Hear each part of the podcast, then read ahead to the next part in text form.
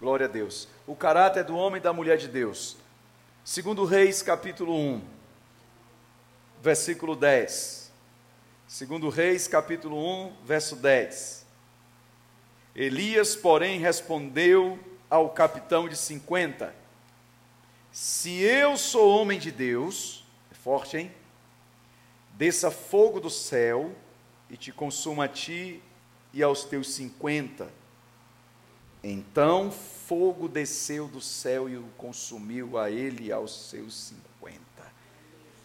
É forte. Alguém dizer assim, eu sou homem de Deus, ou eu sou mulher de Deus, e afirmar por si, é uma coisa. Agora dizer assim, se eu sou, que o céu confirme, é outra coisa. Ser homem de Deus, ser mulher de Deus, e o céu confirmar isso, é forte. E nesse encontro, nós estamos agora entrando num tempo novo, onde o céu vai confirmar os que são homens e mulheres de Deus. O céu vai confirmar se você é homem de Deus ou se você é mulher de Deus. Você entende isso? Quantos entendem isso? Nós vamos falar de como deve ser o caráter do homem de Deus e da mulher de Deus. Vamos entender aqui libertação de mau caratismo e como o caráter é formado. Essas três perguntas aí, ou essas três, esses três pontos, nós vamos navegar por eles aqui e receber ministração. Quantos querem receber de Deus mais um pouco? Diga eu. Como deve ser o caráter do homem de Deus? A palavra caráter vem de uma expressão característica Caractere. É uma palavra no grego é tipos. Tipos é uma letra que é um caractere. Letras formam uma palavra. Por exemplo, casa tem a C A S A de outra vez, A outra vez. Casa, quatro caracteres que dão uma palavra na formação dos caracteres, é formado uma palavra que representa algo. O que tem a ver o nosso caráter?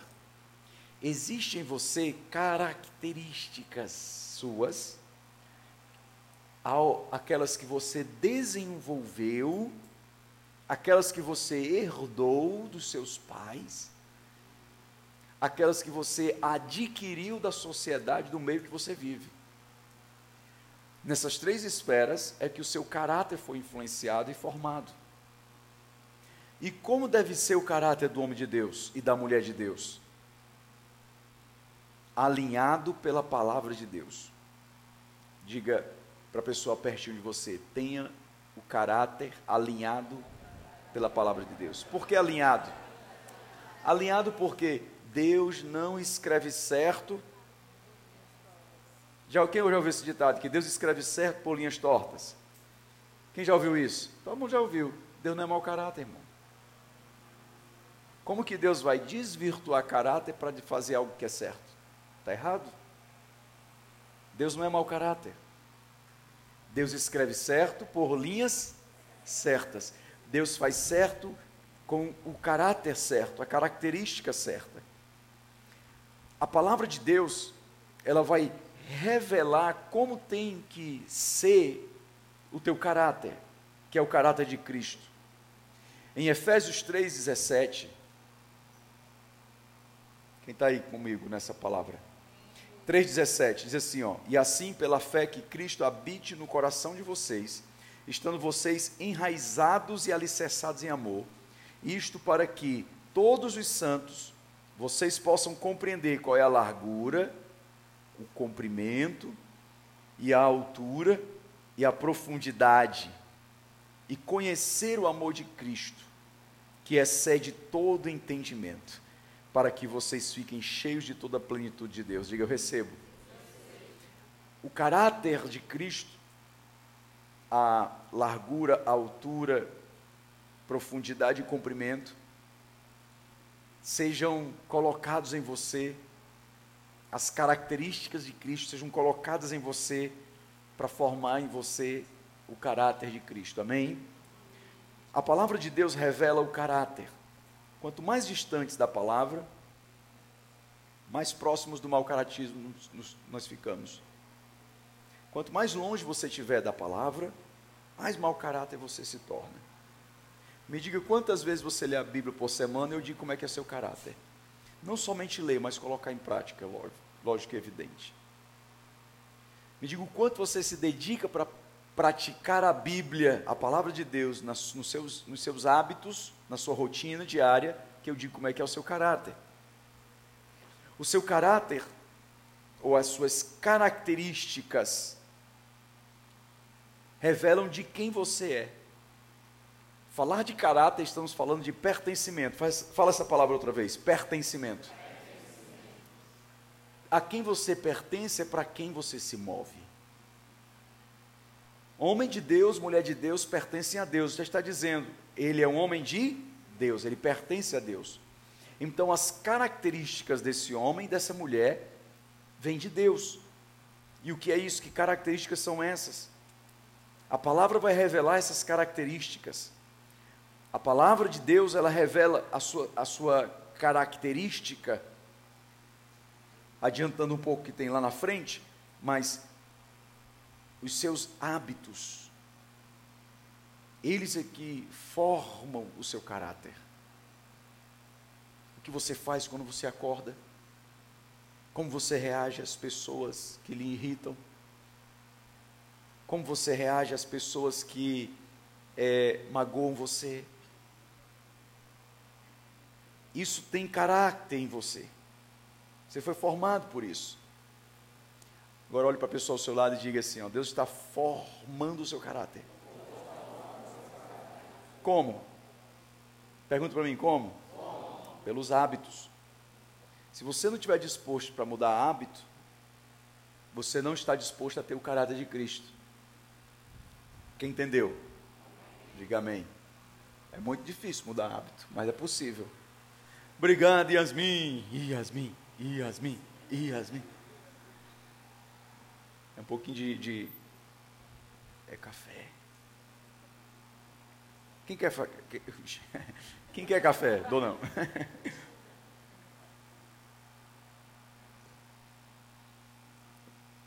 Glória. Está uma rapadura dentro. Glória a Deus. Eu tomo sem açúcar. Diga glória a Deus. Diga a palavra deve ser praticada com testemunho. Número um, na família. Número dois, no relacionamento com os amigos. Número três, na rotina de trabalho. Mateus 7, 24, Jesus disse assim: Aquele que ouve as minhas palavras e o que? Isso coloca em prática. Diga prática. Ouve as minhas palavras e coloca em prática. Será como uma pessoa prudente uma pessoa prudente que construiu sua casa sobre a rocha. O que faz de você uma pessoa inabalável? Quem comprou meu livro? Quem leu meu livro, né? Comprou, mas quem leu? Aí começa a baixar a mão. o que faz de você uma pessoa inabalável é o seu caráter.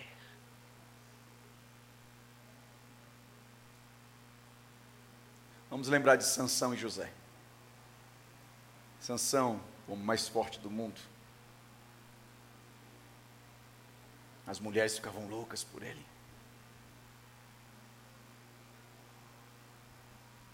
Sansão, um homem de uma força descomunal, uma fama. E José, coitado, fraquinho, não tinha mais essas forças todas. Sansão corria para as mulheres, José corria das mulheres.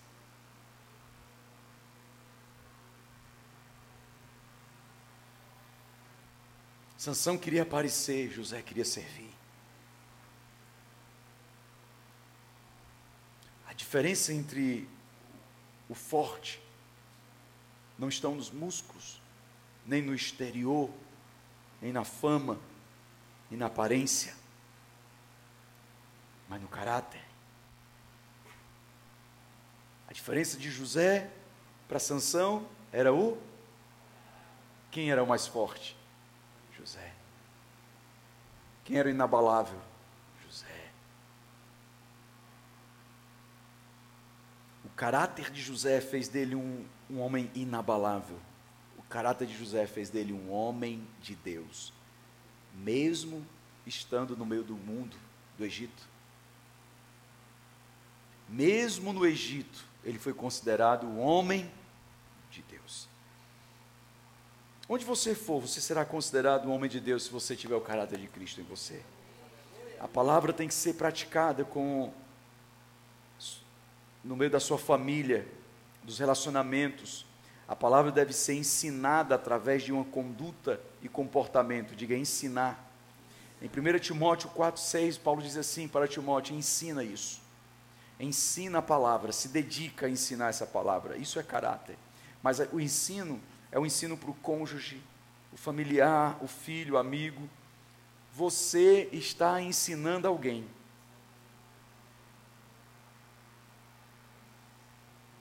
Por exemplo, quando você era do mundo, alguém ensinou você a ser mundano. Alguém ensinou você a beber, a fumar. Alguém ensinou você o mau caratismo. Caratismo ele é aprendido. É fácil aprender. Alguém que ensinou a, a, a, a mentir, alguém ensinou a roubar. O mau caratismo, ele é fácil de aprender. Não tem muita dificuldade, porque está na facilidade do, do adâmico que tem em você, do pecador, do pecado original. Mas quando você aprende o bom caráter de Cristo, você passa a ensinar para os familiares, para o cônjuge, para os filhos, os amigos, diga amém. E esse ensino é o que Paulo diz: ensine a palavra. As pessoas vão olhar para você e vão aprender a palavra pelo seu comportamento. Como é que eu vou ensinar a Bíblia para você? Não somente abrir a Bíblia, mas eu tenho que viver essa palavra eu tenho que mostrar para você assim, ó, ó, meu casamento. Aí você vai ver, meu Deus, eu estou vendo a Bíblia no seu casamento. Pois é, eu quero te ensinar. Olha para a minha vida espiritual. Ah, eu estou vendo a palavra de Deus na sua vida. Você pratica a palavra. Isso. Você vai ensinar para os seus familiares. Seus filhos vão aprender a Bíblia, não lendo, porque você está mandando ler, mas vão ver na vida, na prática, nas atitudes, ações, gestos que você tem dentro de casa. Seus filhos vão aprender a palavra de Deus e vão aprender o bom caráter de Cristo. Eu tenho duas filhas ali, ó, tá ali elas, quem não conhece, tá ali. Levanta a mão, Belinha, a mais velha. e a mais nova, a Emanuela, levanta a mão aí também. O pessoal pensa que é gêmeas. Não são gêmulas. Elas são muito amigas uma da outra, tá ali pertinho, só fica pertinho uma da outra. A Isabela e a Manuela.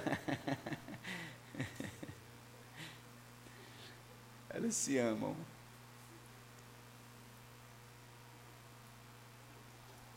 Como é que a gente ensina a Bíblia para elas lá em casa?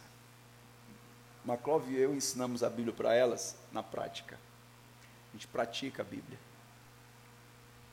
A gente leva elas a enxergarem a Bíblia nas nossas atitudes, nas nossas ações. Seria desastroso eu dizer sirva ao Senhor e eu sou o que mais põe dificuldade em servir. Ela, ela ia ouvir o discurso mas não ia ver a prática. E o que mais desvia filhos de crente é o crente que é crente na igreja, tem discurso, mas em casa é uma porcaria.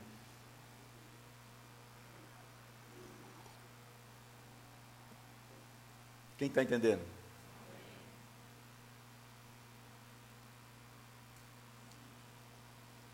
O teu maior testemunho de caráter é quando o céu confirma que você é homem de Deus dentro de sua casa.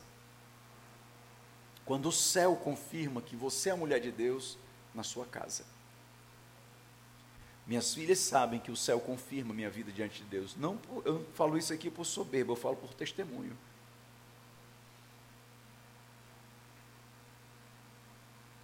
Os céus confirmam pela prática que a gente tem em casa. Os meus doze sabem. Onde estão meus doze? Os homens e mulheres. Uma boa parte vai vir na segunda chamada, né?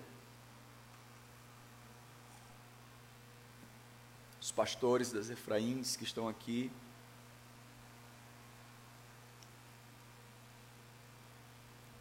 A prática do caráter é você aplicar a Bíblia no seu cotidiano, na sua rotina, no seu trabalho, na sua família, nos seus amigos, no relacionamento com seus amigos, a mesa da sua casa. Preste bem atenção a isso. Caráter não é construído no sofá. Caráter não é construído na cama. Caráter não é construído na cozinha, caráter é construído à mesa. O lugar mais importante da sua casa é a mesa. Se você não dá nenhum valor à sua mesa, é porque você não entende sobre caráter.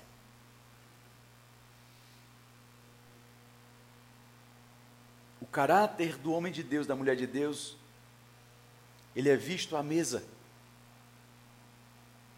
Quando você vai ler a Bíblia, você vai perceber que quando Deus quer ensinar, Ele põe uma mesa para ensinar.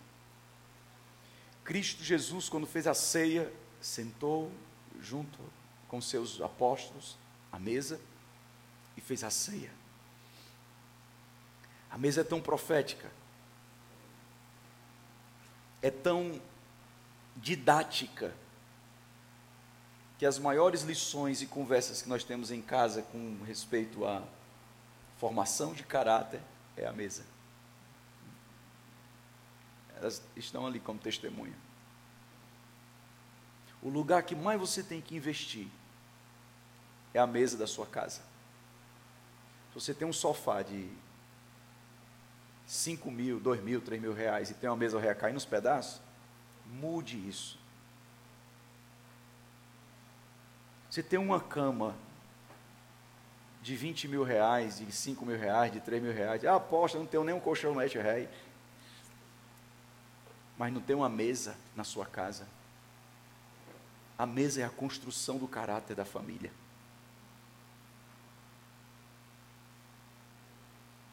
Se tivesse assim, o lugar mais caro da sua casa, não tem que ser sua televisão, tem que ser sua mesa. Venda a televisão e compra uma mesa. Porque a televisão está destruindo o seu caráter, o caráter dos seus filhos, o caráter da sua esposa, o seu caráter, o caráter da sua família. E a mesa está sendo roubada.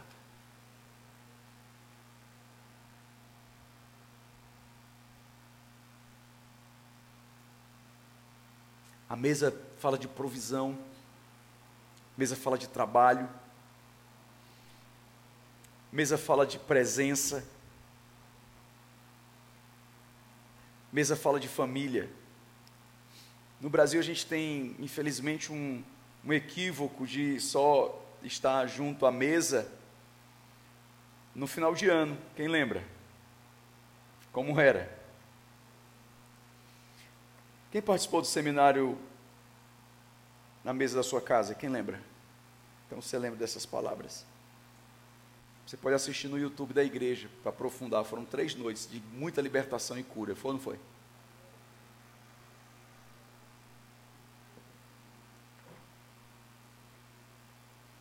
As palavras elas devem ser ensinadas na conduta do dia a dia.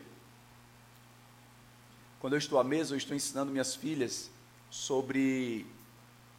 Posso falar, filha? O que, né, pai? O que é, pai? Vou falar de vocês aqui, vou expor. Brincadeira. A mesa lá de casa, elas ensinam sobre prioridade. Preste atenção, o que eu falo do livro? Princípio.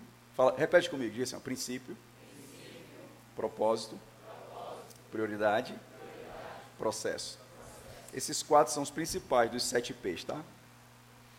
Princípio tem que vir primeiro. Tem gente que diz assim: qual é o teu propósito? Gente, se você descobrir um propósito, mas se esse propósito está quebrando princípio, esse propósito não vale de nada. Tem gente que diz assim: o meu propósito, aí quando eu escuto, eu digo assim: meu Deus, teu propósito está quebrando princípio. O nome já está dizendo princípio, você tem que começar por ele. Qual é o princípio que sustenta a tua vida? Essa palavra propósito está meio, tá meio é, como é que tá? É famosa, não é? Todo mundo quer ensinar você a achar o teu propósito. Você bota no YouTube, todo mundo está dizendo, acha o seu propósito, enquanto o seu propósito não é. Tem que achar princípio. Começa por aqui, ó.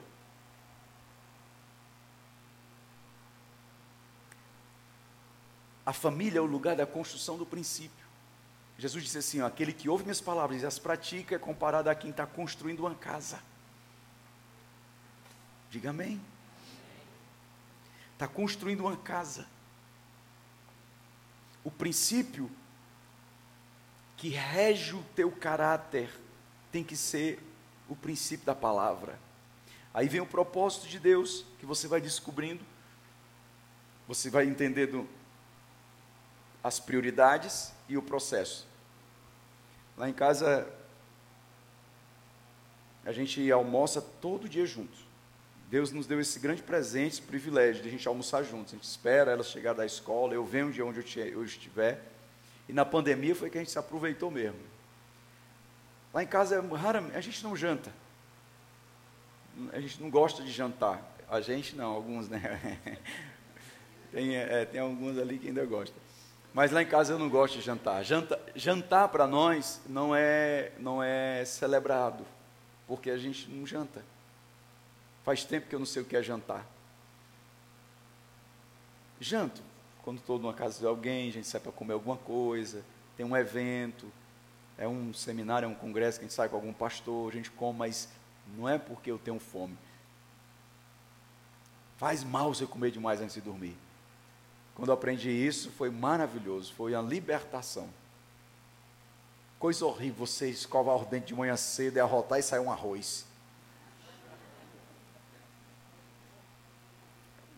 Não fez digestão ainda, você gofar um arroz de manhã cedo é terrível. Porque comeu muito a noite passada. Diga assim para o irmão ao seu lado, diga assim, te achou. Quem já viu o que é isso que eu estou falando? Quem já passou por isso? Ah, irmão, é... olha aí. O irmão levantou por dois braços. Porque come demais. Passa a mão na barriga e diz assim: Eu estou comendo demais. Vou nem jantar hoje, aposto.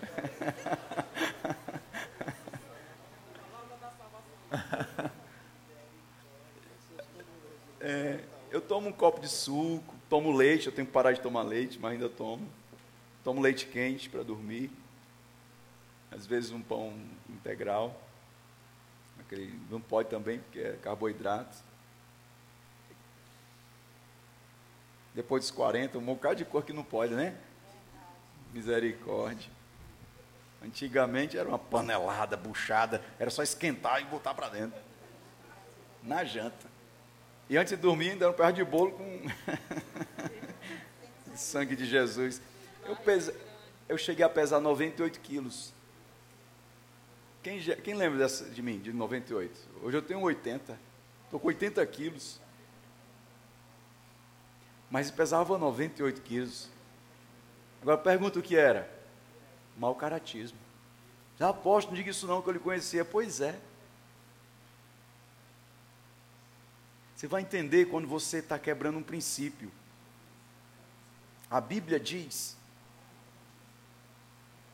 que você tem que cuidar do seu corpo como templo e morada do Espírito.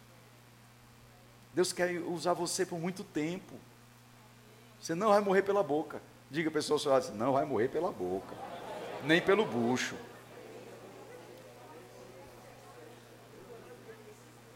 Diga assim, ó, se acalme.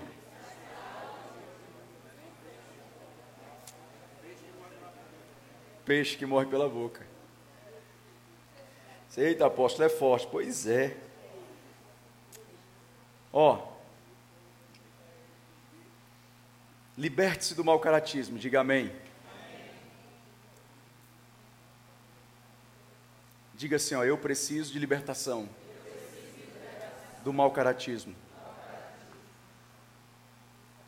Mau caratismo é defeito de conduta. mau caratismo, são características de uma má conduta.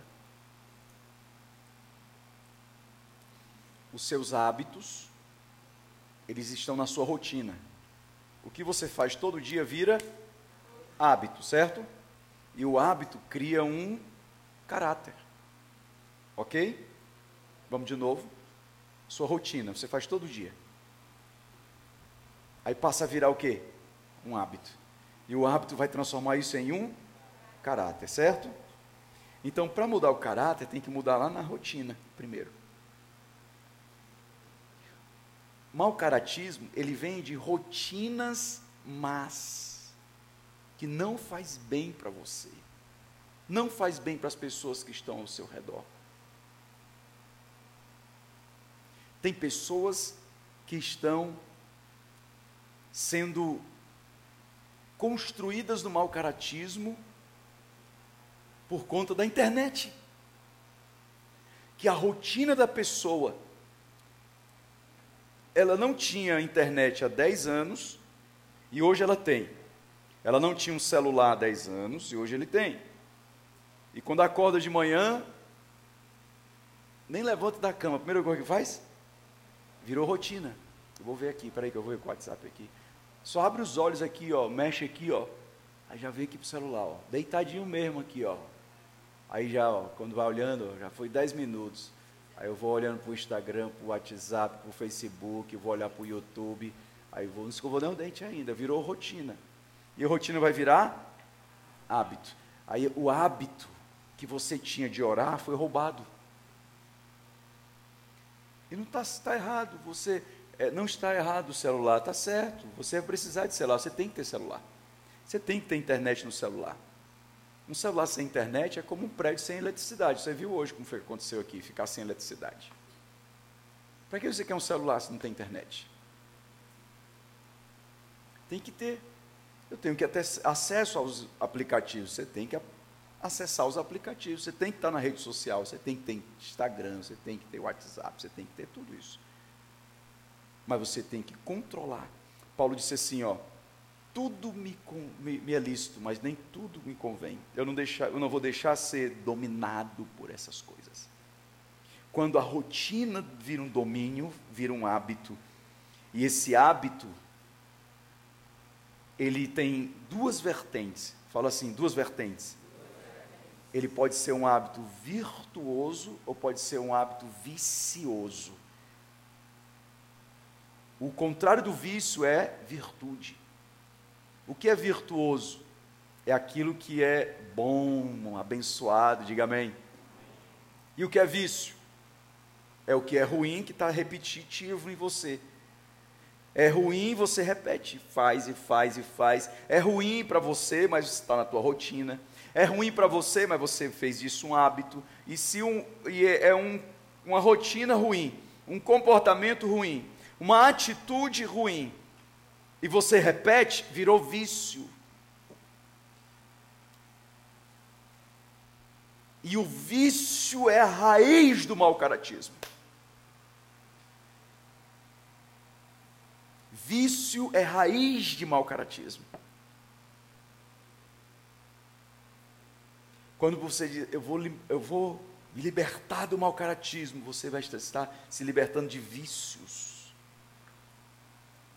E vício não é só é, droga, cigarro, bebida. Vício também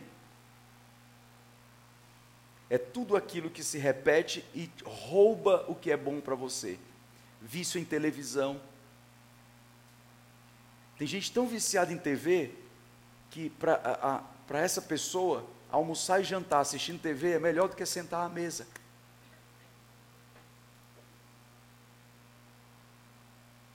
Aquele vício que você vai lá colocar o seu lá, aí já vai logo para o sofá, aí já vai, liga, liga, liga, liga. Ixi, eita menina, Ixi. Diga assim, ó, é vício. Olha a pessoa, sei lá, diga assim, ó, te achou.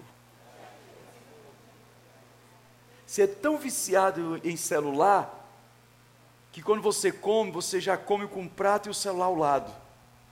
Aí você vai comendo e olhando assim o WhatsApp, o Instagram. Quando olhou para o prato, já está vazio. Você fala, meu Deus, já comi. Porque você não consegue fazer qualquer outra atividade sem largar aquilo que está ali.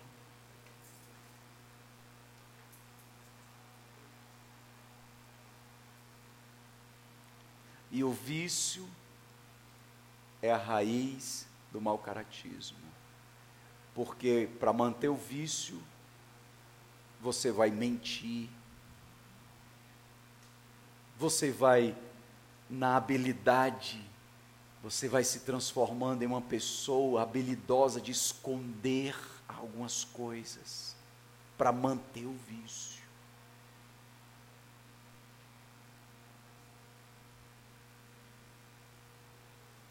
Tem gente tão viciada em celular. Quando eu fui para a Coreia em 2015, Coreia, Japão, o Gleice estava com meu amigo. Gente, ninguém olhava para ninguém dentro do aeroporto da Coreia. Foi uma das coisas que mais impactou a gente, assim, o impacto, meu Deus, ninguém olha para ninguém, todo mundo olhando para o. E lá o pastor disse assim, o Nime, aqui tem clínica de recuperação para quem é viciado em celular. Aqui no Brasil já tem. Isso, gente, estava em 2015. O Brasil já abriu clínica lá em São Paulo para recuperar a pessoa. Quando ele solta o celular e começa a se tremer, abstinência, começa a se tremer. Se tremer, eu quero celular, eu quero celular, eu quero celular, um celular, um celular, um celular. Quem viu isso? Já viu na TV essa reportagem? Aí você que é crente, você não pode fumar, mas pode se viciar em celular? Está errado. Você pode ter o seu celular, mas você está livre disso. Você tem que ter o seu celular. A gente precisa de um celular, mas você é livre disso. Quando ele dominar a sua rotina, você tem que se libertar dele. O mau caratismo ele vai aparecer para você manter o vício. Aí você esconde. Tem gente que já vai para o banheiro com o celular. Só faz cocô se tiver um celular. Quando está indo, vai sentar no sanitário, meu celular. Meu, cadê o celular? Trava na hora, vai buscar o celular. Olha para o irmão aí, só os irmãos, viu? Olha para o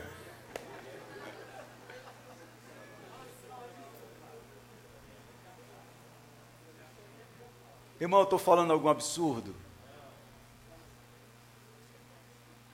E o vício rouba a sua virtude.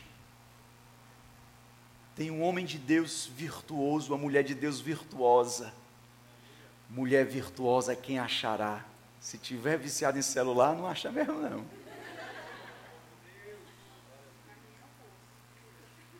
Não faz nem o almoço.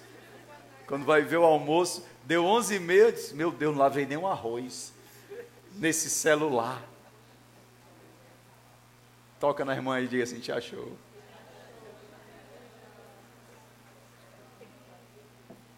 Diga misericórdia. Muito bem. Mas não é só celular que vicia. É, eu ouvi uma, uma ministração, problema vicia. Tem gente viciada em problema. Tem gente que é viciada em negativismo. É negativo o tempo todo, o tempo todo, o tempo todo, só fala, é o negativo, negativo, não vai dar certo. Não, vamos fazer isso aqui? Não, não dá certo, não, não dá certo, não. É, estão queimando alguma coisa, é o chifre do cão está queimando por aí no meio do mundo. Jezabel queimando aí. Ai, principado. Em nome de Jesus.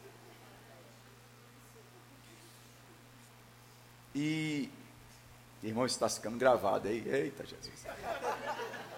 Oh. E nós estamos na sociedade mais viciada que existe até os dias de hoje. Da humanidade. De Adão até aqui, nós já somos a sociedade mais viciada. Significa que nós já somos a sociedade mais propensa a, o mau caratismo. A sermos um, uma sociedade desvirtuada, porque está cheia de vício, então é uma sociedade desvirtuada. Olha para a sociedade de hoje. Nos falta virtudes, até mesmo nas igrejas. Um povo virtuoso. A gente sempre fica com o pé atrás com todo mundo, com medo de ser enganado, com medo de levar um golpe.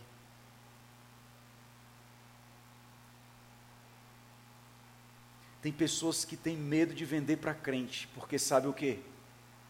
Que crente não paga.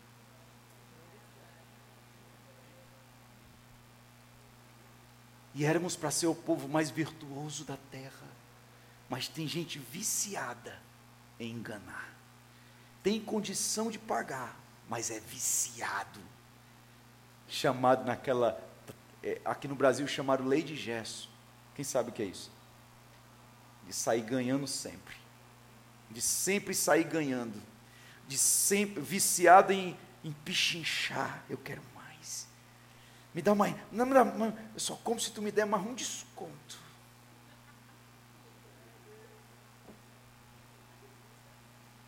viciada em chorar e acha que isso é uma virtude. Eu já vi pessoas dizendo assim: pode deixar comigo que eu choro e derrubo. Eu digo: não, precisa não, precisa não, precisa não, pode deixar. Irmão, eu não vou comprar porque está barato, eu tenho que comprar porque eu preciso. E se eu não preciso, eu não compro. E se eu não preciso, e se eu não quero, eu não compro.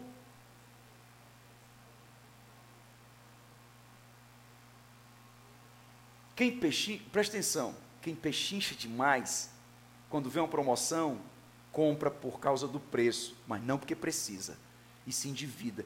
Todo pinchinchador é endividado. Todo pinchinchador, nunca vi alguém que fica é, é, é, aquele, mas me dá, mais, me dá, mais, tira mais um real, tira mais um real. Essa pessoa é endividada. Porque quem é virtuoso na prosperidade, compra à vista, pergunta nem quanto é. Rapaz, isso aqui é uma benção. Quanto foi? Não, pega mais 10 reais. Eu vou dar até de. Eu vou dar até. É ou não é?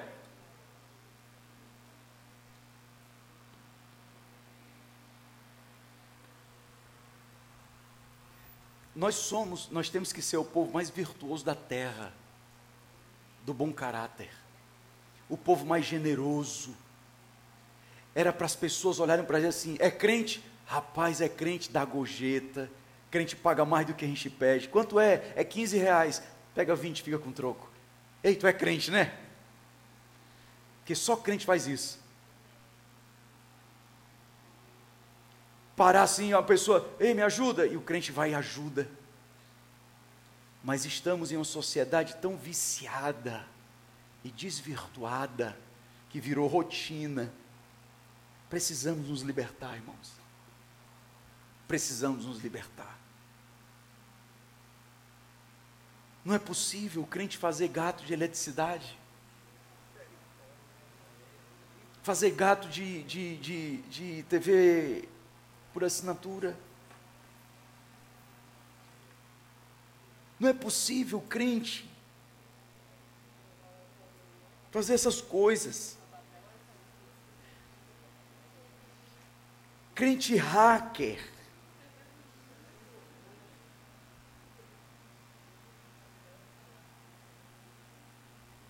Diga misericórdia.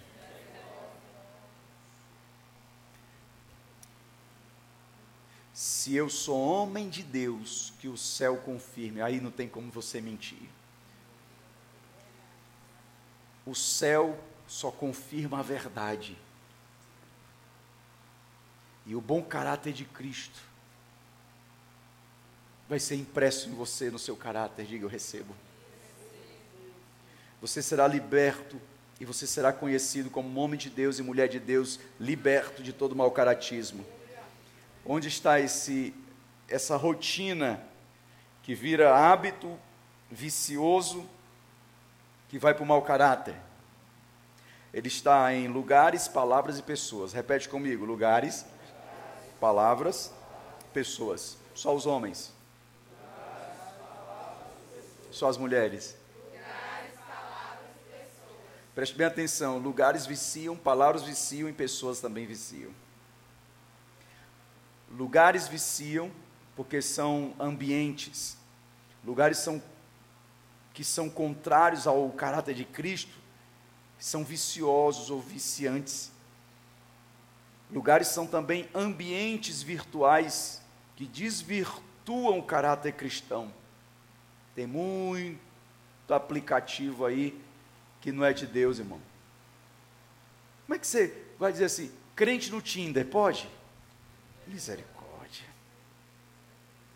Misericórdia.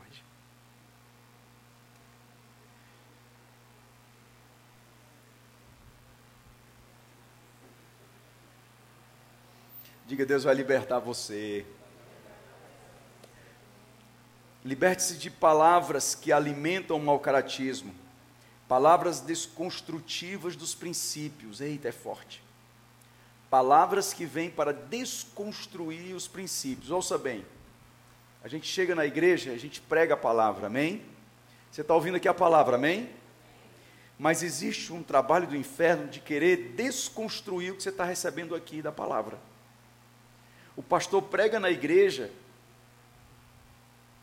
e quando o pastor prega na igreja, ele está construindo a igreja, edificando. A palavra edificar é construir, edificar é edifício, edificar. Mas existem palavras desconstruindo o altar, desconstruindo o que está sendo construído. Você passa um fim de semana aqui, sendo construído e edificado, amém? Mas basta algumas palavras erradas vindo na sua direção para querer desconstruir o que foi construído. Palavras que querem desconstruir o seu casamento, palavras que querem desconstruir o seu caráter de Cristo. Palavras que dizem assim: ah, mente para você sair ganhando.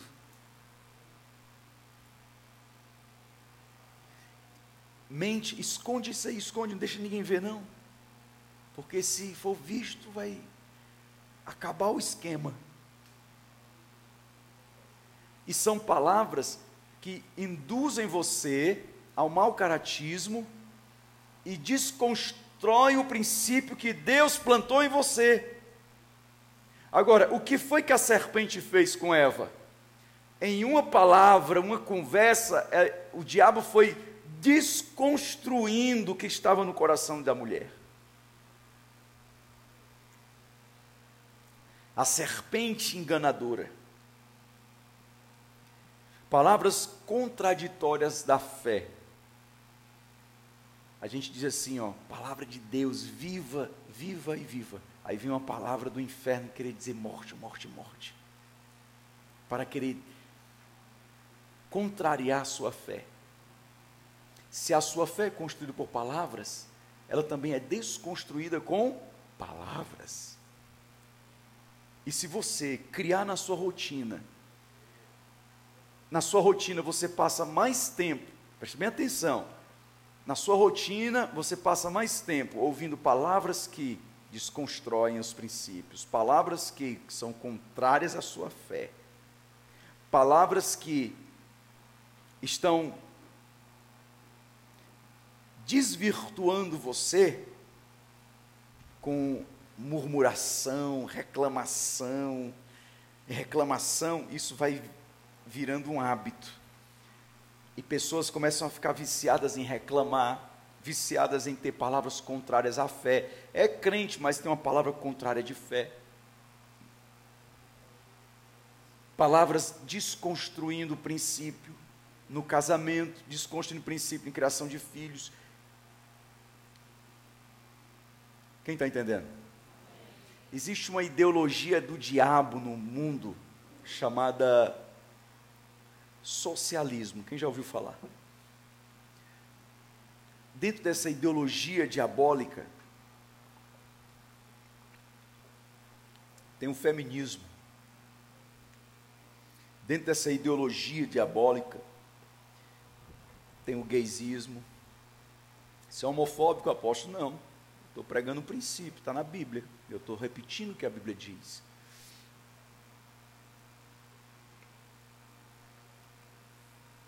Eu tenho um, uma palavra de princípio pela palavra de Deus.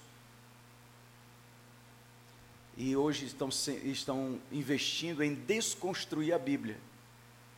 Já é falado de reformular a Bíblia. Não é mais a gente que se converte à palavra de Deus. A gente agora tem que mudar a palavra de Deus conforme o que a gente quer. Está errado isso. Tem até pastor, abra aspas aí, coloque dentro aí, que diz que a Bíblia está ultrapassada e que tem que ser atualizada. É. Desconstruindo os princípios. E tem crente que está ouvindo isso, irmão. Tem crente levado e envenenado, em, embriagado no socialismo. Não dá para entender isso. Por quê? Porque é uma desconstrução de fé. O socialismo prega o ateísmo. Como é que pode um crente aprovar o socialismo se o socialismo é ateu? O socialismo diz que Deus não existe. Pode um crente ser socialista? Se no socialismo diz que Deus não existe, no socialismo diz que a Bíblia não pode ser usada e adotada em lugar algum da prática socialista. Não tem lógica.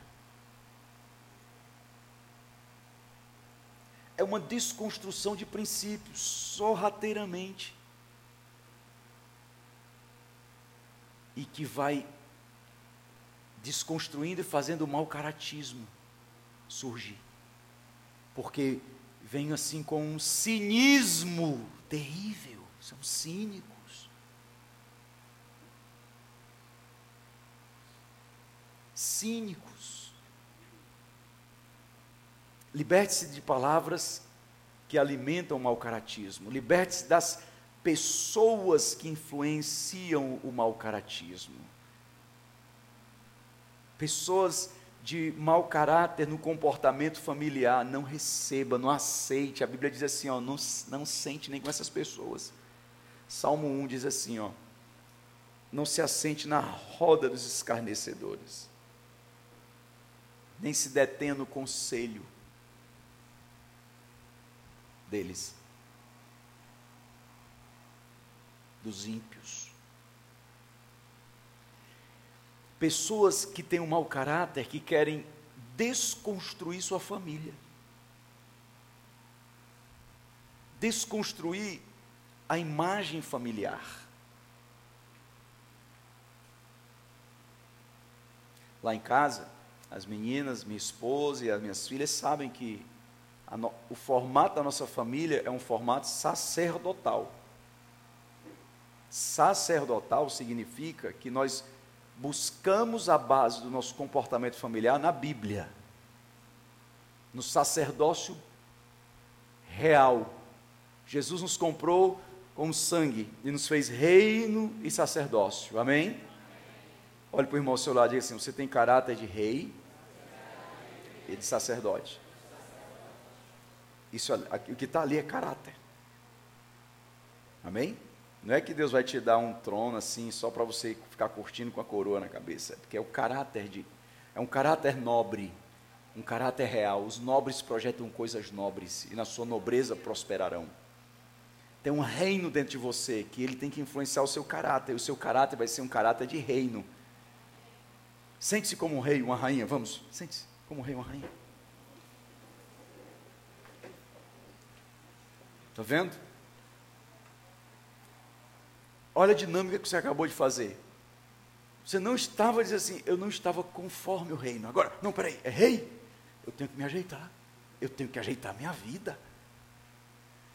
Eu tenho que alinhar como um rei. Você logo imagina, você tem uma imagem do que é um rei e uma rainha. Você se ajeitou na cadeira. Agora imagine, agora ajeite o seu caráter para um caráter de rei, um caráter de rainha. Aí você vai lembrar, meu Deus, eu tenho que ajeitar muita coisa. É, quem tem Netflix, eu gosto de. Alguns escapam assim, ó, de vez em quando. Eu assisto uma série e olhe lá. Duas ali, três. Tem uma lá que eu gostei. É, Crown, da Rainha da Inglaterra. The Crown, da Elizabeth. Ela, quando criança, ela foi levada para a escola diferente. Ela via todas as meninas indo para a escola e ela tinha que ir sozinha para um professor para ela. Aí ela perguntou: por que, que eu não posso estudar com minhas amigas? O professor, um, um lorde, diz: você está aprendendo a ser rainha. Os princípios que você tem que aprender são nobres. Ela não ia aprender matemática, química, física, mas ela ia aprender diplomacia, justiça, porque ela estava aprendendo a ser uma rainha. Ela tinha que aprender sobre lealdade, fidelidade, sobre reino, conquista de territórios. Aí você é crente e quer aprender as mesmas cores do mundo? Deus foi te comprou e disse assim: tu vai ser o meu rei, uma rainha, porque um rei vai morar dentro de você. Onde é que está o ensino do rei? Deus vai ensinar você os princípios eternos do reino. O que mais Jesus ensinou? Reino. Busque o reino e a sua justiça, e todas as outras coisas serão acrescentadas. O mundo não é padrão para você. O mundo não tem padrão para o teu caráter. Deus separou você para ensinar você coisas diferentes. Por isso você tem que sentar e receber as revelações do reino. Para que o seu caráter seja cheio das revelações do reino. E o reino de Deus será revelado no seu caráter. Porque Jesus disse: o reino de Deus está dentro de você. Diga amém. Dê um aplauso ao Senhor Jesus por isso.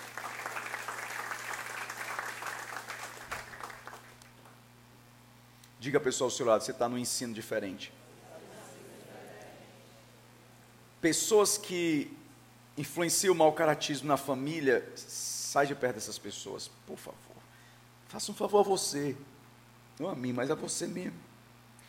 Pessoas de mau caráter em conduta financeira, pessoas que ensinam você a, a ter um desvio de conduta financeira, infidelidade financeira, é uma das é, dos vícios mais horríveis que entrou no arraial das, da, dos crentes. Porque eu conheci um pastor antigo que disse, disse, disse assim para mim: quando um pastor chegava numa bodega para comprar alguma coisa, dizia assim, oh, irmão, eu tenho que pegar aqui um quilo de arroz e só posso pagar no final do mês. O dono da bodega assim, o senhor é pastor? Leve o que o senhor quiser, eu confio. O cantor Fernandinho, que a gente cantou aqui umas músicas dele, disse assim, que ele era criança e o pai dele um missionário, lá no Rio de Janeiro, no estado do Rio de Janeiro. Disse que o pai dele chegou na mercearia e fez isso. Ele, oh, eu queria. E o dono da bodega disse assim: O senhor é pastor, é o missionário, é o crente? Fica à vontade. Ele disse que achou o pai dele muito importante. Ele era uma criança e disse: meu pai é importante, ó. Caráter. Ele disse, ficou orgulhoso de ver o, o, aquele homem, o dono da mercearia, oferecer a mercearia toda para o pai dele. Eita, meu pai é o cara. O homem deu tudo aí para ele aí. Ele disse que foi muito forte nele isso.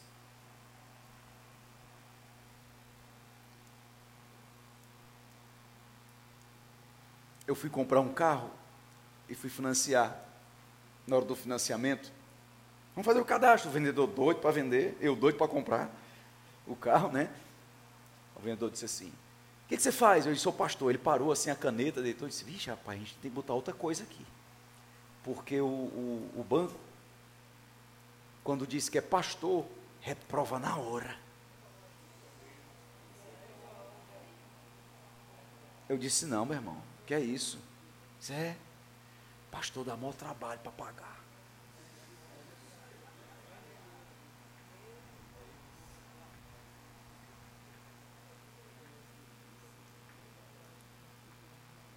Você, rapaz, eu vou, eu vou deixar pastor. Bota pastor. Bota pastor. Passou não, irmão.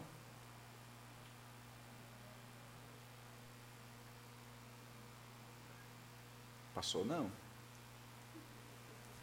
Eu fiquei com vergonha do mau caratismo dos meus colegas. Era para me dizer assim, você nem financiamento, pastor. Pode levar o carro aí. Se eu disser qual é o dia que você quer pagar aí, fique pagando. Eu confio. Se o pastor não tem palavra, quem que vai ter? Se um pastor não tem palavra, quem que vai ter? E vocês são os futuros pastores. Os filhos de vocês são os futuros pastores. E se nós não ensinarmos caráter, nem o mundo vai nos ouvir mais.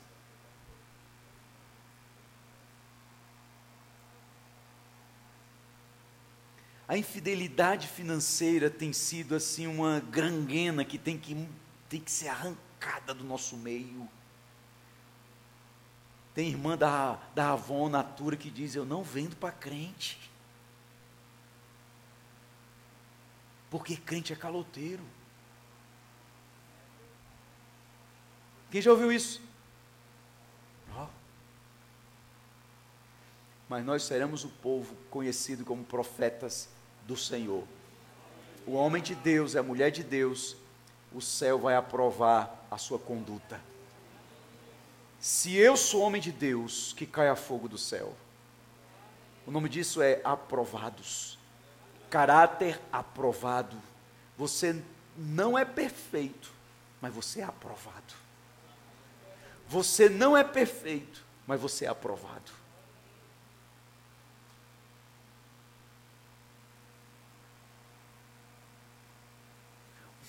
Nós precisamos alinhar o nosso caráter nisso. Pessoas que têm uma postura espiritual desvirtuosa têm que se afastar, se afastar dessa pessoa. O que é a, a, a postura espiritual desvirtuosa? Existem pessoas que usam a vida espiritual ou a conduta espiritual como uma segunda intenção.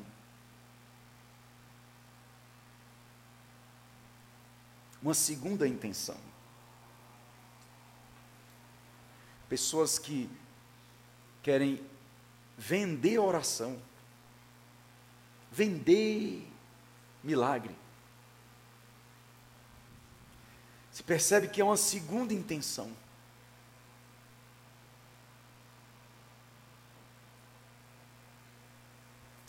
Tem pessoas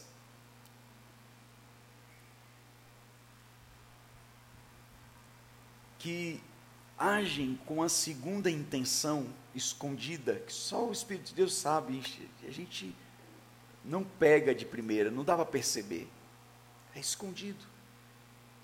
Mas depois assim, meu Deus, olha isso, só fez por causa daquilo. Segundas intenções. Isso é mau caratismo.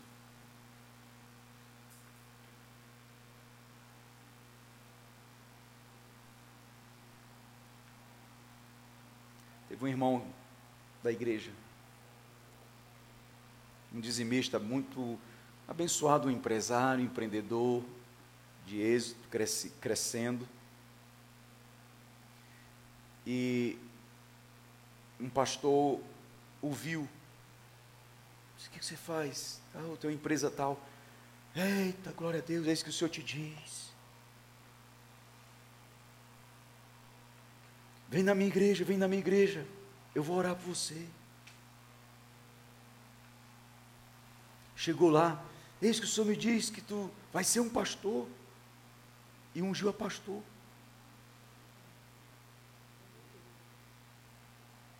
Por quê? Porque queria o dízimo dele.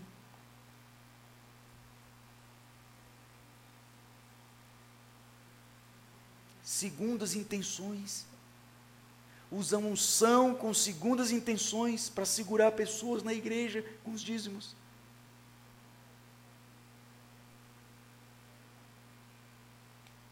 O coitado que precisa de uma cesta básica, não tem lugar para unção de pastor lá, não. Porque são segundas intenções.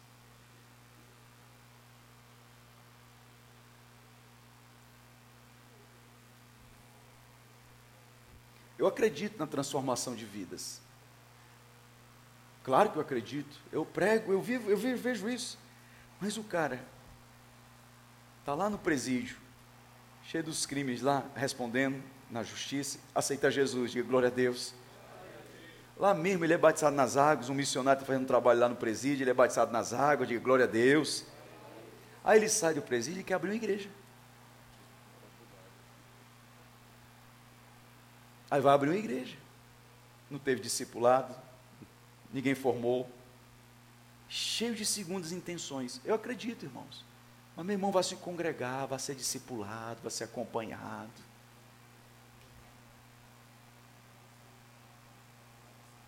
O que tem de pastor que abre igreja com segundas intenções?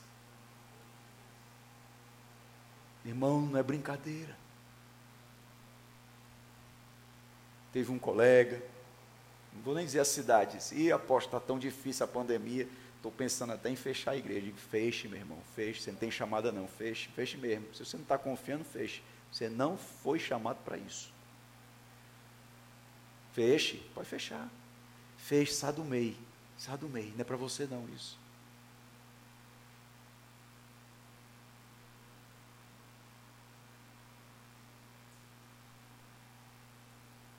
Você abriu para ter um sustento financeiro para você.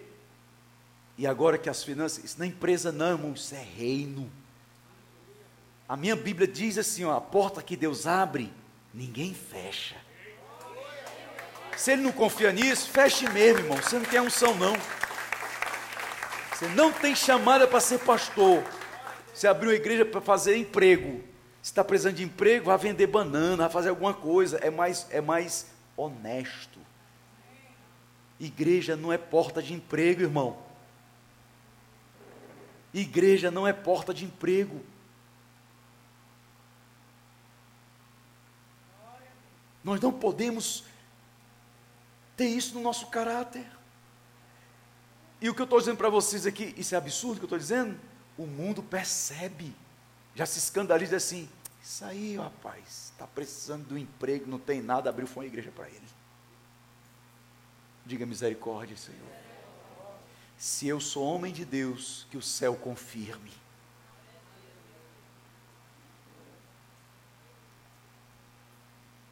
Agora eu tenho visto homens de Deus que não se dobraram diante de Baal, que mesmo na pandemia a igreja não fecha, irmão. Ninguém pode fechar a igreja do Senhor. Ninguém vai parar a igreja do Senhor, irmão.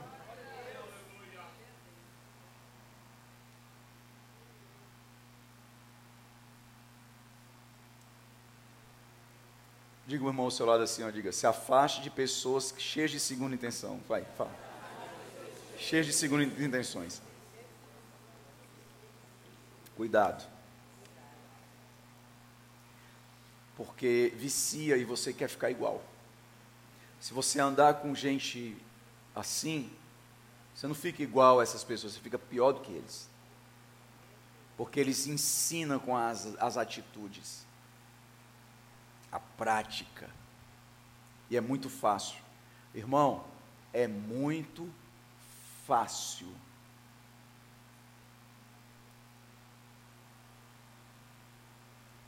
Enganar.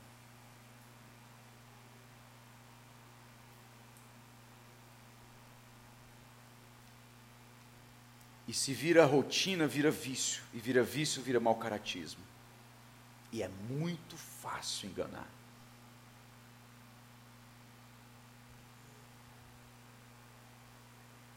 Diga misericórdia. Como o caráter é formado? Número um, no discipulado, através da palavra. Número dois, na responsabilidade, assumindo sua responsabilidade. Número três, criando hábitos novos. Diga discipulado, responsabilidade e hábitos. Só os homens. Discipulado, responsabilidade e hábitos. Só as mulheres. Formar o caráter não é simples, mas é possível. E começa quando você se dispõe a ser discipulado. Pergunte duas pessoas: quem discipula você? Quem discipula você? O discipulado aqui é alguém que vai abrir a Bíblia e ensinar você o princípio. Discipulado é você ensinar a palavra. É você ensinar o que os, mas abriu a Bíblia e praticou aqui, ó, na prática, no caráter.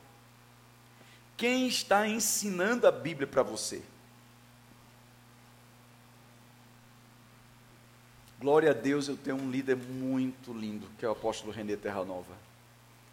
Um homem de um caráter ilibado. Os três assuntos que mais ele ministra na minha vida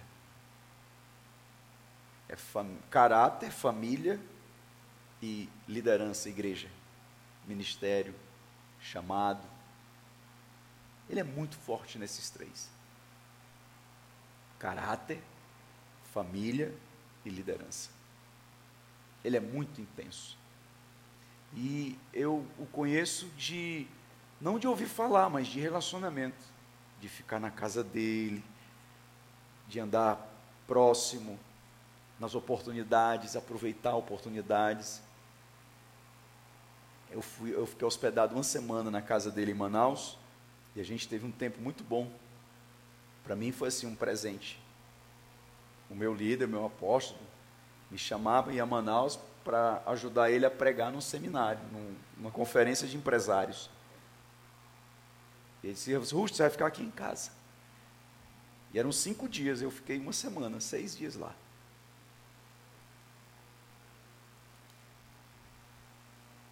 E dele mostrar a família, a casa dele. Uma coisa é você ver um, um, pastor pregar no púlpito, outra coisa é você ver o púlpito da casa dele. Esse é o respaldo do céu. Pregador que prega bonito, tem muito, gente. Mas que tem uma linda família, são poucos. Pregador que prega bonito, a internet está cheia. Vai no YouTube, você vai ver um monte lá. mas que tem uma família linda, não tem no YouTube essas coisas. São poucos os pastores que mostram a família. Por quê? Porque não tem. Você vai acompanhar o apóstolo Renê lá no Instagram, ele bota lá no Instagram assim, ó. Ele não tem vergonha da família, ele não esconde nada. Bota em stories, bota ela diz, meu Deus, apóstolo, não mostra isso não, pai ele com a apóstola Marita. Irmão, e é verdade. São sinceros, são verdadeiros, são transparentes. Uma inspiração familiar. Eu tenho um, um orgulho de tê-lo como meu pastor, minha cobertura. E oro para que o Senhor mantenha assim caráter, família.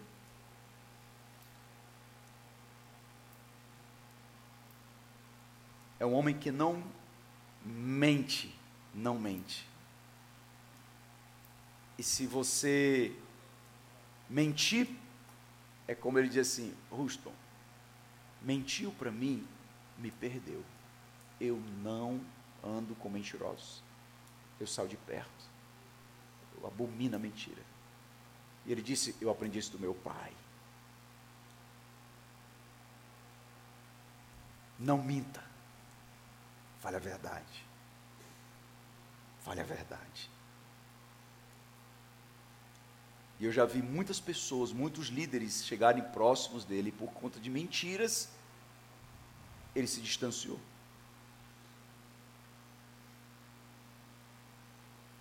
vem alguém e diz assim, apóstolo Renê, fulano de tal, isso e aquilo. Na mesma hora ele diz assim, vem cá, peraí.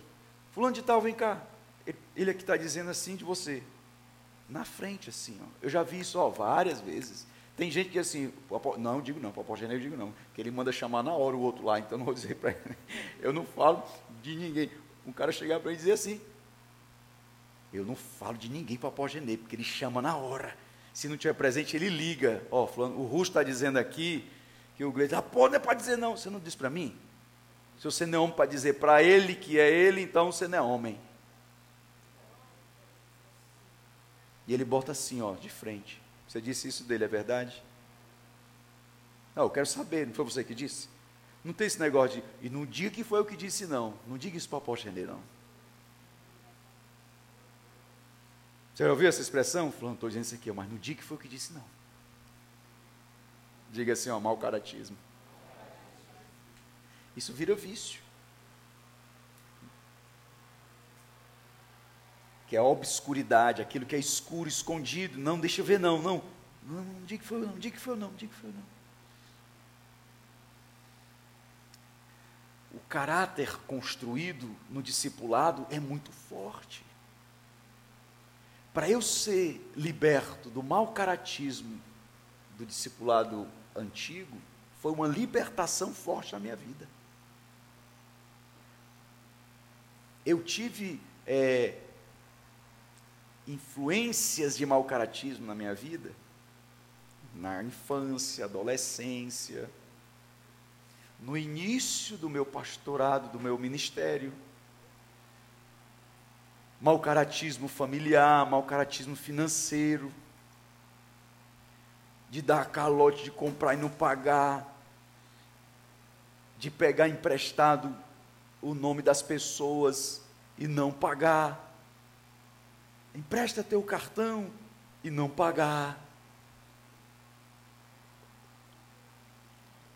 Empresta teu cheque, hoje não tem mais cheque, né?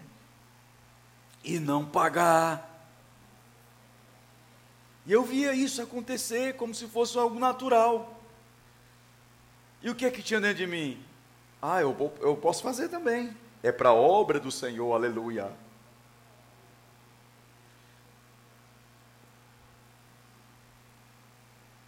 E o mau caratismo é uma desgraça que tem que ser removida do nosso meio.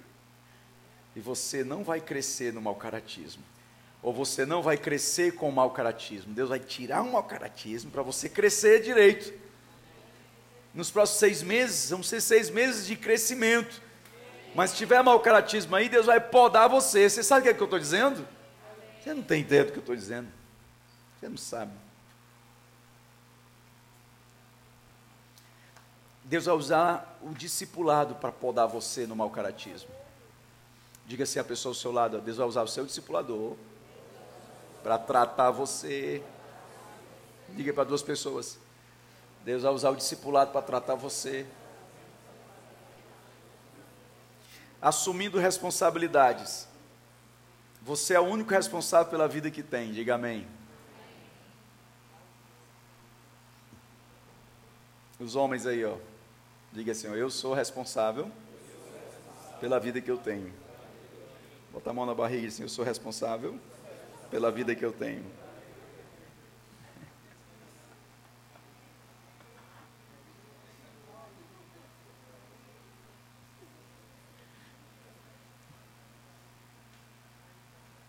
Uma vez digo assim, irmão, você está tão descuidado, está tão sobrepeso, pai, cuida disso aí, cara. Você tem isso aí, ó, o joelho já está inchado, o mocotó já está todo esculhambado também.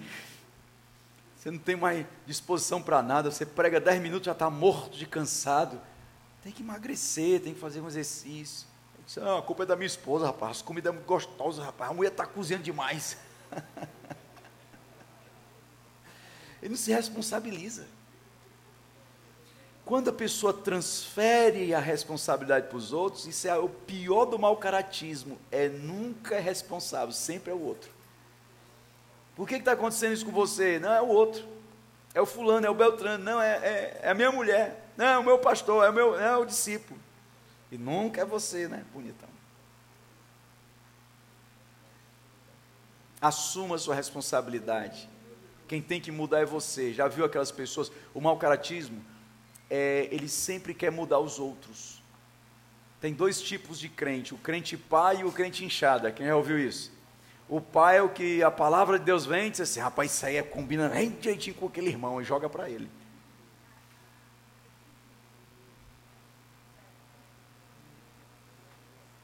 Você está ouvindo aqui a palavra e lembrando assim, ó, rapaz, era para falar onde tal, está ouvindo isso aqui eu vou pegar esse pod, podcast aí do pastor e vou botar para o fulano de tal ouvir. Essa palavra é para ele. Ei, crente pá, desde mau caráter, rapaz.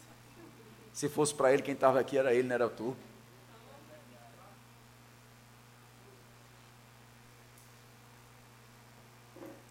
E o inchado é o que puxa. Meu Deus, eu recebo, é para mim essa palavra. É para mim essa palavra, é para mim. Você é o inchado ou é o pá? Olha para o irmão ao seu lado aí. Pergunta assim, ó, para quem é essa palavra aí hoje? Escuta a resposta, vai.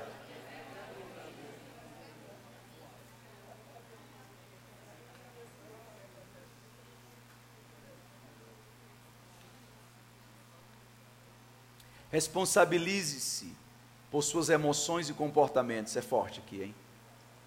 Essa aqui é a minha libertação. Eu era viciado em projetar a responsabilidade de emoções e comportamentos para os terceiros. A forma que eu sentia e eu me comportava, eu responsabilizava terceiros. Ah, eu sou assim por causa disso, por causa daquilo, fulano de tal, ciclano. E nunca eu até que eu passei por um processo de libertação dentro do discipulado. Primeiro fui para o encontro com Deus e foi muito forte. A libertação foi muito forte. Uma das áreas que mais me libertou no encontro com Deus foi a questão de dízimos e ofertas. Porque eu sempre dizia assim: eu não tenho, eu não tenho, eu não tenho, eu não tenho. E eu fui muito liberto no encontro. a libertação dos dízimos e ofertas. Eu acho até que era por, por conta dos, dos ensinos que eu recebia do, do desvirtuado no financeiro. Eu não tinha um modelo para seguir. Mas aí eu comecei a praticar. Comecei a ver a prosperidade do Senhor visitando a minha tenda quando em 2006 começou o Ministério Efraim, que eu não queria fazer o ministério, não queria fazer uma igreja, construir um ministério, começar uma igreja, não queria, era algo que passava longe. Mas eu fui desafiado por Deus nisso e eu aceitei esse desafio como uma chamada. Senhor, se o Senhor é comigo, confirma, Senhor, que seja uma confirmação no individual, no coletivo de de tudo, de todos. E assim foi confirmado de sinal em sinal. A realidade eu tinha dois lugares para ir, eu tava, tinha que escolher entre um e outro. Eu queria ir embora para Manaus em 2006, morar em Manaus, ficar lá, discípulo do apóstolo na igreja. Nada, eu, ia, você não, eu não ia estar aqui agora. Não existia Mistério Efraim. Por, porque eu estava covarde, eu estava fugindo. Outra eu ia para Minas Gerais, para uma igreja. Na realidade era uma proposta de assumir uma igreja que um pastor morreu, a igreja ficou sem pastor e estavam esperando um pastor e eu indicar um pastor para ir para lá e eu queria indicar a mim ia lá para Juiz de Fora, em Minas Gerais. Aí entre um e outro, entre um e outro. As minas novinhas, bem pequenininha, bebezinha. E aí eu fui para o encontro chamado Resgatão. Meu Deus. Foi quando Deus disse assim: sai dessa caverna, seu covarde. Eu, Senhor, eu aceito, Senhor, eu aceito, me perdoa, me perdoa, me perdoa. E se eu sou homem de Deus, confirma no céu. Irmão, o céu confirmou. O ministério Efraim foi uma confirmação do céu. Quem é do início lembra? Foi uma confirmação do céu. Eu fui muito, muito, muito fortemente confirmada em mim, confirmada em coletivo. E aí começamos e fomos, fomos fazendo, fazendo, fazendo. E tudo foi confirmando. Mas as minhas emoções eu ainda responsabilizava pessoas. O meu jeito. Foi quando entrou o discipulado forte do apóstolo René. O apóstolo Gilvan também foi muito forte na minha vida. No discipulado forte de eu estar na casa dele e ele sentar e se liberta disso, isso é mau caráter. Eu não sabia nem que isso era mau caráter, eu pensava que a gente tinha que ser assim. Eu, dizia, eu, tô, eu sou sem vergonha assim, mas eu pensava que eu tinha que ser assim. E era cada confronto, eu dizia, meu Deus, eu não sabia que estava errado. Eu pensava que o pior é você fazer pensando que está certo. Aí você vem para o encontro, entra num discipulado e diz assim, meu Deus, eu pensava que estava certo. E a libertação foi forte. Foi tão forte que eu vomitava.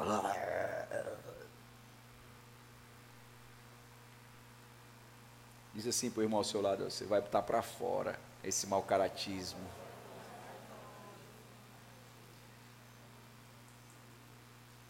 Eu estava com o irmão, e eu sabia que aquilo ali era a minha libertação.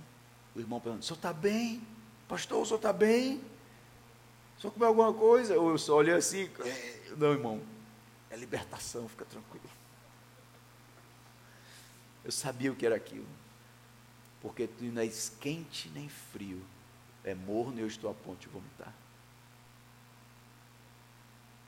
A quem dera fosse quente ou frio. Mas o morno, irmão, é mau caráter. Porque nem é crente e nem, nem é desviado. Finge que é crente, é o morno. Jesus diz assim: Eu não suporto mau caráter. Jesus recebe o pecador, mas o mau caráter ele bota para fora. Quem entendeu? O discipulado vai te fazer isso. As responsabilidades que você diz assim, eu sou responsável, vai te ajudar a ter esse, essa conduta do bom caráter. E quem tem que mudar? Diga, sou eu. Quem tem que mudar? Eu.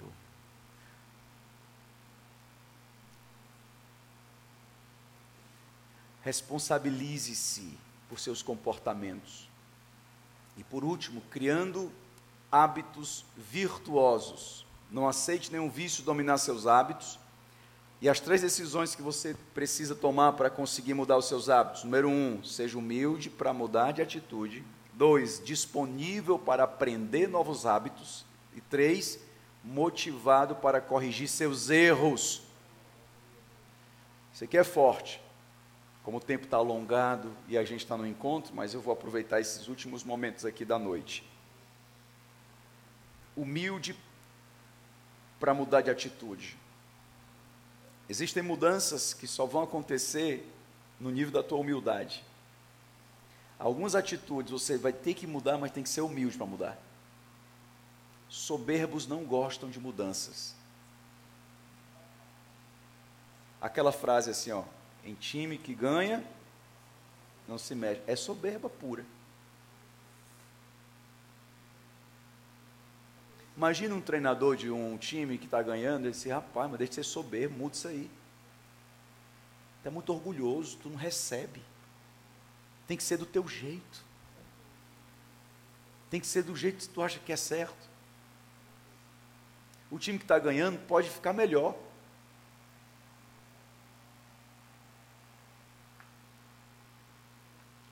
O que está bom pode ficar melhor, o que está melhor pode ser excelente, o que está excelente pode ser extraordinário. E o que está extraordinário pode ser dobrado extraordinariamente. Sempre você precisará mudar, sempre.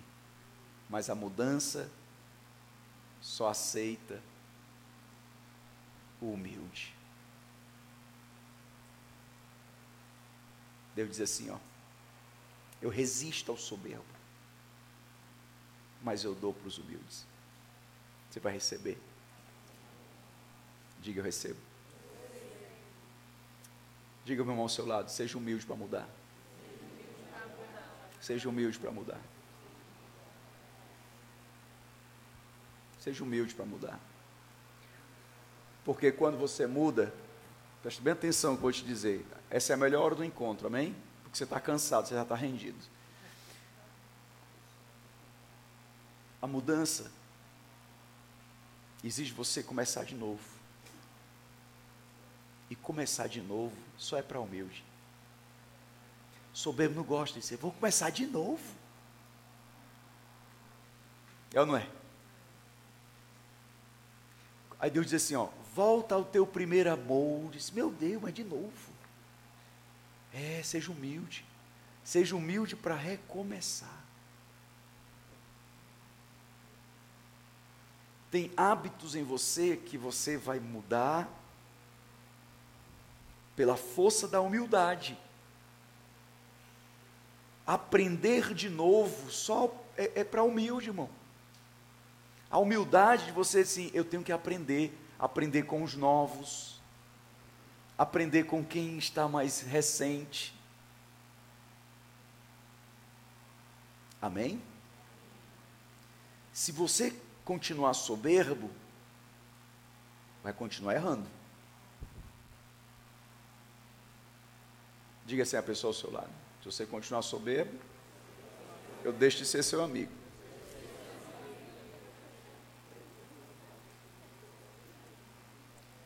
Número dois, disponível para aprender novos hábitos. Isso é forte, hein? Essa disponibilidade para você aprender o novo, você tem que estar disponível para isso. O que é isso? É... Eu entrei num curso NBA de gestão, gestão estratégica de pessoas. E para eu aprender algo novo, eu tinha que estar disponível para aprender. Se você não estiver disponível, você não aprende. Se você não estiver disponível para o seu discipulador, a sua discipuladora, para o discipulado, você não aprende. Se você não estiver disponível para ir para o culto, você não aprende. Se você não estiver disponível para vir para o encontro, você não.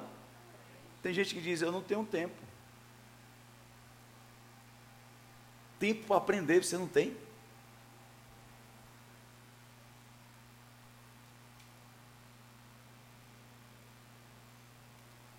A disponibilidade faz de você uma pessoa mais sábia. Diga assim, ó, seja disponível para aprender. Eu vou ilustrar para você entender que você está um pouquinho cansadinho. Jesus chegou na casa da, de Maria, as duas Marias, e Maria Marta, Maria e Maria. A Marta estava ocupada demais e não, e não estava disponível para aprender. E Maria largou tudo, só estou até ocupada, mas não estou nem aí. Que nem você, estava muito ocupado, mas não estou nem aí, eu vou para o encontro. E veio. Marta disse assim: Senhor, não te incomoda? Eu estou aqui ocupado e Maria nem se levanta, fica aí só ouvindo as tuas palavras. E Jesus disse: Ela escolheu a melhor parte, e não lhe será tirado, porque no dia que você aprende, o aprendizado fica e não sai mais. Aprendeu, aprendeu.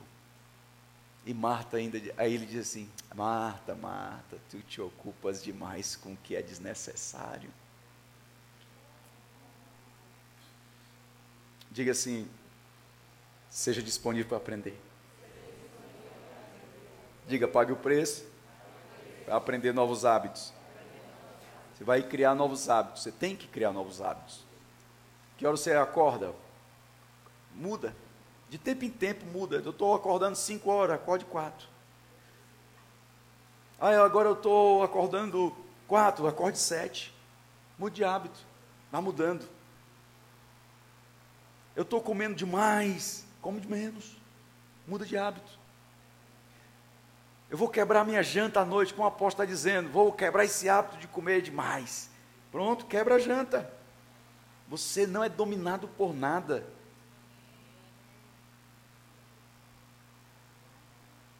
Você tem que aprender e se disponibilizar a isso. Diga amém. É verdade isso que o que você não tem é porque você não sabe. Se você soubesse, você já tinha. O que você ainda não tem é porque você não aprendeu a ter. Quando você aprende a ter, você tem. Porque você tem não é porque, ah, eu tenho. Você tem porque você aprende a ser, aprende a fazer, aí você tem. Diga eu recebo. E por último, motivado para corrigir os seus erros. Do jeito que você é motivado para achar erro nos outros, ache-os em você e corrija-os. Você tem que buscar essa motivação, Senhor, eu quero achar isso aqui e perguntar onde preciso melhorar. Marido, pergunta para tua esposa que ela vai te dizer. Agora seja motivado para mudanças. De novo, quem é casado aí? Estava virando um encontro de casais. Mulheres que não são casadas aí. Pergunta para o marido o que, é que você tem que melhorar. Meu amor, o que, é que eu tenho que melhorar? Que, que você acha que eu preciso aprender a fazer melhor? Você vai me ajudar? Diga amém. Um novo tempo começa na sua vida. Um novo tempo começa na sua vida. Vai ficando em pé em nome de Jesus. Dê um aplauso ao Senhor. E diga graças a Deus.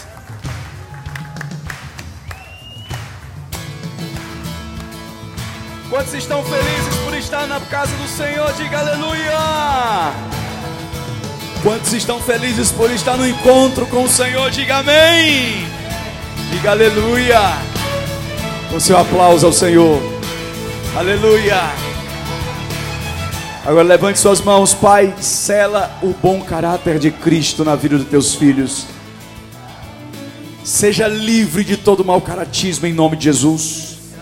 Que o Senhor abra o teu coração para o aprendizado, para que os princípios da palavra de Deus sejam ensinados a você na prática da tua rotina diária. Que todos saibam e juntamente entendam que você é um homem de Deus, uma mulher de Deus. O céu vai aprovar você no seu comportamento. O céu vai aprovar a tua atitude. O céu vai aprovar e dizer: verdadeiramente é um homem de Deus, uma mulher de Deus. Você não é perfeito, mas você é aprovado. E eu quero te dar uma boa notícia aqui nesse encontro. Você foi aprovado. Dê um aplauso ao Senhor. Diga a três pessoas: Você está aprovado. Declare alto: Esse é o ano do perdão. De Sião virá Eu recebo o bom caráter de Cristo. Eu recebo em nome de Jesus. Agora vai lá e faz. Tem atitudes novas nascendo em você e você vai praticar. A maior mudança vai ser em casa, dizendo assim: Você mudou. Você mudou. Você mudou. Você não está mais a mesma pessoa. E se você ouvir esse testemunho, é porque deu certo. O cônjuge vai falar isso, os filhos. Quem tem filhos? Eita, teus filhos vão dar testemunho da tua transformação. É, aleluia. Quem mora com os pais? Teus pais vão dar testemunho da tua transformação. Amém, meninas? Dê um aplauso ao Senhor. Quem quer jantar? Depois na palavra dessa tem alguém que diz assim: não quero jantar, não, quero jantar, não. Está liberada a janta em nome de Jesus, amém? E depois da janta, dormir, graças a Deus. O Senhor te abençoe e te guarde em nome de Jesus. Resplandeça o rosto sobre ti, tenha misericórdia de ti. Levante para ti e te dê a paz. No amor, na graça, na comunhão do Pai, do Filho e do Espírito Santo. Em nome de Jesus e todos digam. Amém, amém, amém. Glória a Deus. Até amanhã de manhã, às seis e meia da manhã, oração, hein? Dispenso não, hein? Vamos gerar novos hábitos. Beijo no coração, obrigado, beijo.